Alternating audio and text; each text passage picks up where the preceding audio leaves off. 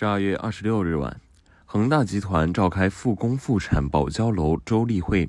总结了公司十二月复工复产情况。截至二十六号，全国项目复工率为百分之九十一点七，较九月初保交楼誓师大会时提升百分之四十个百分点。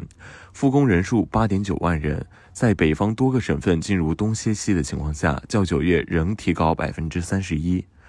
会上，许家印表示，在各级政府的关心指导下，在上下游合作伙伴、金融机构和社会各界的大力支持下，恒大在极其困难的情况下，恒大上下员工通过几个月的努力拼搏，复工复产保交楼工作初显成效。但复工复产不是目的，保质保量向业主交流才是最重要的。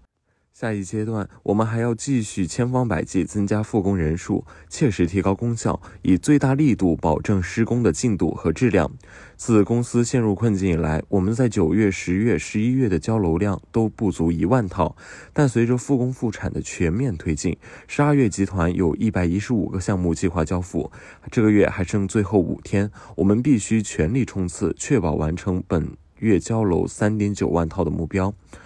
目前，百分之八十以上的主体装修单位恢复了与恒大的合作，百分之八十以上的长期供应材料商也恢复了供货，签订了六千八百六十九份材料供应合同。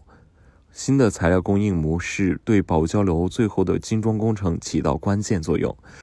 许家印最后强调，绝不允许恒大任何一个人躺平。集团各级领导一定要带领全部员工发扬不放弃的精神，再接再厉，日夜奋战。只要我们不惜一切代价做好复工复产，抓好工程建设，就一定能将房屋交付给业主，就一定能恢复销售、恢复经营、还清债务。